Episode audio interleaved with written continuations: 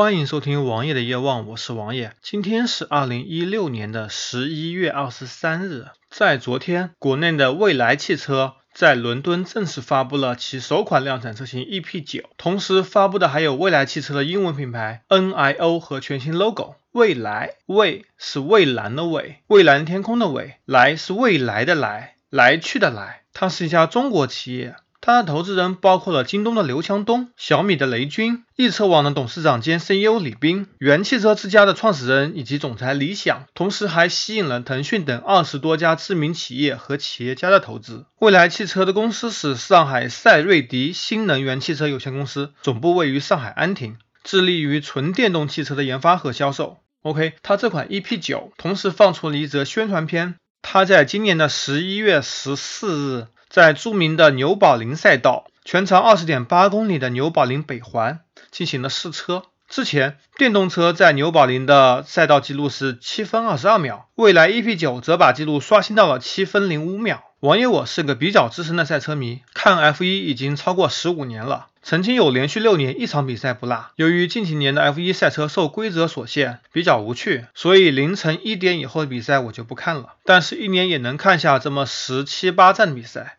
同时，我也收看 WEC 和 FE 等国际汽联顶级赛事，也偶尔关注一下 MotoGP 和 WRC 等赛事。纽宝林之所以有名，因为它历史非常悠久，然后它非常长，也有纽宝林二十四小时的耐久赛，赛道难度极大。在各种赛车游戏里面，这条赛道好像我用超跑或者赛车从来没有开过完美的一圈，毕竟也长嘛，单北环就有二十点八公里，而且该赛道曾经上演过多次经典战役，比如说一九七六年三届 F1 的冠军 Niki Lauda 就因为赛车起火险些身亡。同时，纽宝林也是汽车界的试金石，几乎所有的大品牌的量产车在量产之前。都会来这面进行试验，从经济型轿车到豪华轿车，从超跑到 SUV 都来这里测试。当然，除了纽宝林，还有很多的车厂选择了英国的银石赛道作为试车地点。纽宝林是一个公共的收费赛道。OK，这个成绩很牛逼，打破了之前电动车七分二十二秒记录，而且把记录提高了十七秒之多。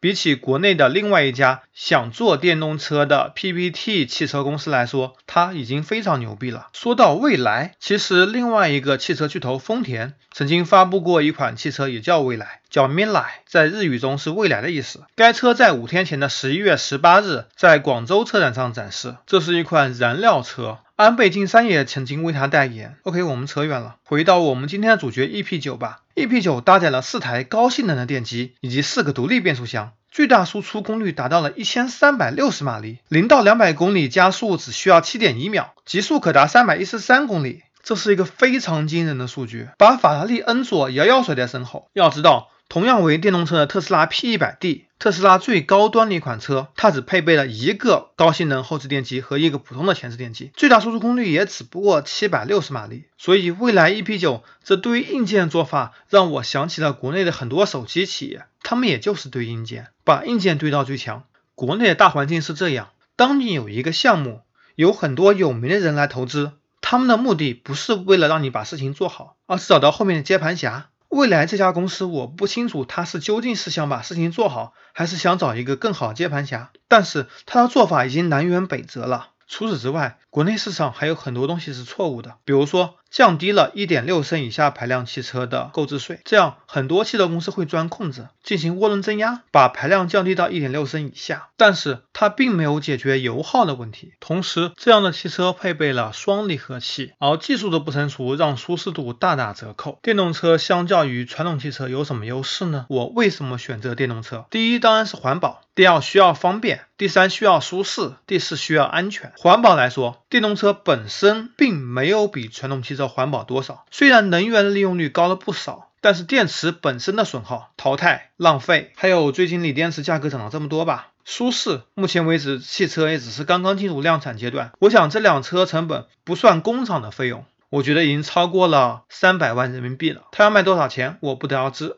舒适性我也不得而知，安全也没有经过很严格的检验。这个我们先抛开吧，再来说说看方便。特斯拉就因为充电不方便，很多人都不敢买。未来 EP9 标速度的做法和上世纪七八十年代那种二卷 Race Car 之类的那种赛车把几台 V6、V8 引擎叠加在一起，从而标成绩，有什么区别呢？这是没有意义的事情啊。接着，让我们来猜想一下未来汽车的规划吧。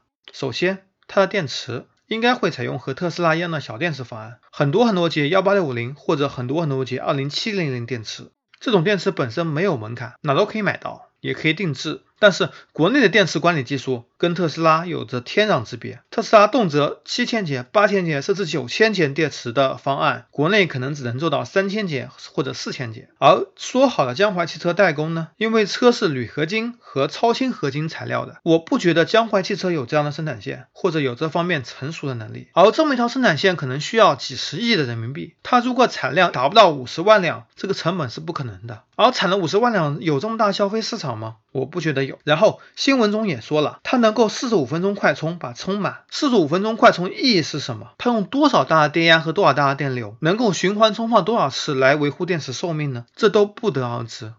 我想这家公司可能是想煽动人们对于中国制造在电动汽车领域弯道超车的感情，或者说是情怀，来达到关注或者营销目的。具体 EP 九会怎么样呢？我们拭目以待。